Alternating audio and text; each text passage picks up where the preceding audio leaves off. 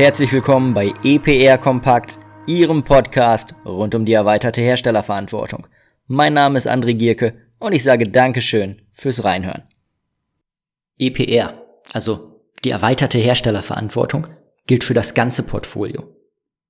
Was möchte ich Ihnen damit sagen und worüber sprechen wir in dieser Episode? Nun ja, es gibt eine Sache, die mir in der Praxis immer wieder auffällt. Viele Hersteller haben für ihre Hauptprodukte und dabei dann tatsächlich in erster Linie für die Eigenmarken das Thema EPR ja, zumindest oberflächlich auf der Agenda. Oberflächlich heißt, dass in erster Linie die plakativen Pflichten erfüllt werden. Also beispielsweise eine Registrierung als Hersteller bei der Stiftung ERR oder bei der ZSVR und damit einhergehende Meldungen in Verkehr gebrachter Mengen an Register und Systeme. Beim Thema Kennzeichnungs- und insbesondere auch Informationspflichten wird es dann oftmals schon deutlich dünner. Vor allem dann, wenn man über die nationalen Grenzen hinaus tätig wird und zum Beispiel Informationspflichten anderer Länder als Deutschland erfüllt werden müssen. Aber darauf will ich heute gar nicht hinaus. Mir geht es um einen Punkt, den ich bezüglich der Werbemittel im Elektro-G schon einmal angesprochen habe. Das, was für Hauptprodukte teilweise gut erfüllt wird, wird an anderer Stelle oftmals vergessen oder es werden schlicht pauschalisierte Annahmen getroffen, die einfach nicht gültig sind. Ich gebe Ihnen dazu mal ein paar Beispiele an die Hand. Stellen Sie sich vor, Sie bringen als Hersteller einen Industrie-PC in Verkehr, von dem Sie glaubhaft machen können, dass es sich um ein B2B-Gerät im Sinne des Elektro-G handelt. Und diesen PC vertreiben Sie an Endnutzer in Deutschland. Im Lieferumfang befindet sich jetzt aber noch ein ganz gewöhnlicher USB-Stick. Und dieser Stick trägt Ihre Eigenmarke und dient ja vielleicht als Träger von relevanten Informationen für den Anwender. Was bedeutet das? Naja, Sie bringen auf einmal zwei Gerätearten in Verkehr. Der USB-Stick ist nämlich ein kleines Gerät der ITK und zwar ein B2C-Gerät mit entsprechenden Verpflichtungen eines B2C-Herstellers. Und zum Beispiel mit erweiterten Informationspflichten, da sie auf die eigenverantwortliche Löschung personenbezogener Daten hinweisen müssen. Auch die Kennzeichnungsverpflichtung muss wahrscheinlich überprüft werden. Denn in den meisten Fällen sind das Symbol der durchgestrichenen Mülltonne auf Rädern und das Datum der Inverkehrbringung eben nicht diengerecht auf dem Stick gekennzeichnet. Sie sehen? Der Stick ist tendenziell zwar eher ein Nebenprodukt, aber EPR-technisch auf jeden Fall vollwertig und auch komplett zu betrachten. Und genau das passiert in der Praxis oftmals nicht, beziehungsweise wird der Stick dann häufig ebenfalls als B2B-Gerät behandelt. Fälschlicherweise. Ich gebe Ihnen ein weiteres Beispiel.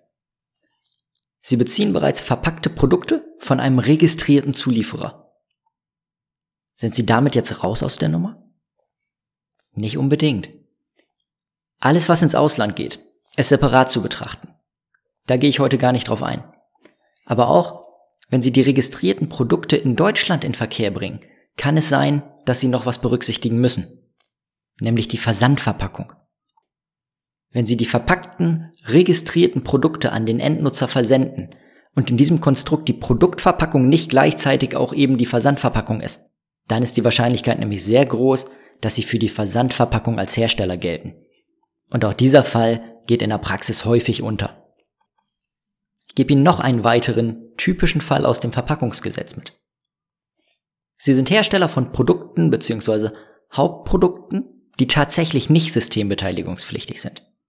Damit verbinden ganz viele Hersteller, perfekt, wir sind raus aus der Nummer. Jetzt umfasst Ihr Portfolio aber vielleicht allerlei Zubehör, das vom Hauptprodukt separat in Verkehr gebracht wird. Zum Beispiel CDs, USB-Sticks, SD-Karten oder, wenn ich zum Beispiel auf die Ausnahme der Kühlschränke schaue, Eiswürfelformen.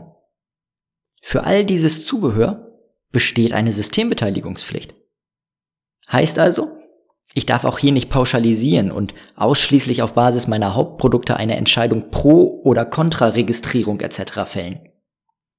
Und dieses Konstrukt, das kann ich jetzt natürlich auch auf das Reporting ausweisen. Das heißt, auch bei den Meldungen bitte nicht nur die Hauptprodukte, sondern eben je nach Verpflichtungslage auch das Zubehör etc. betrachten. Um das Ganze also zusammenzufassen. Überprüfen Sie hinsichtlich potenzieller Herstellerverpflichtungen immer das ganze Portfolio.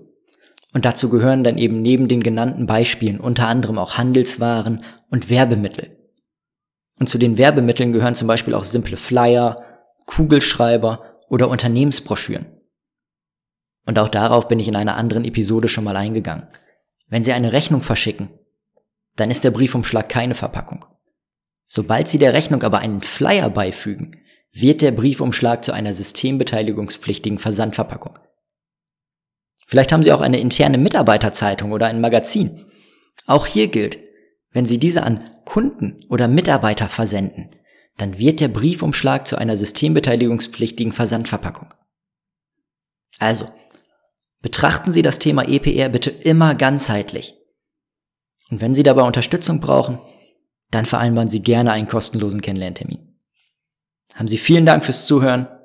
Mein Name ist André Gierke und ich würde mich freuen, wenn ich Sie auch das nächste Mal wieder begrüßen darf, wenn es heißt EPR kompakt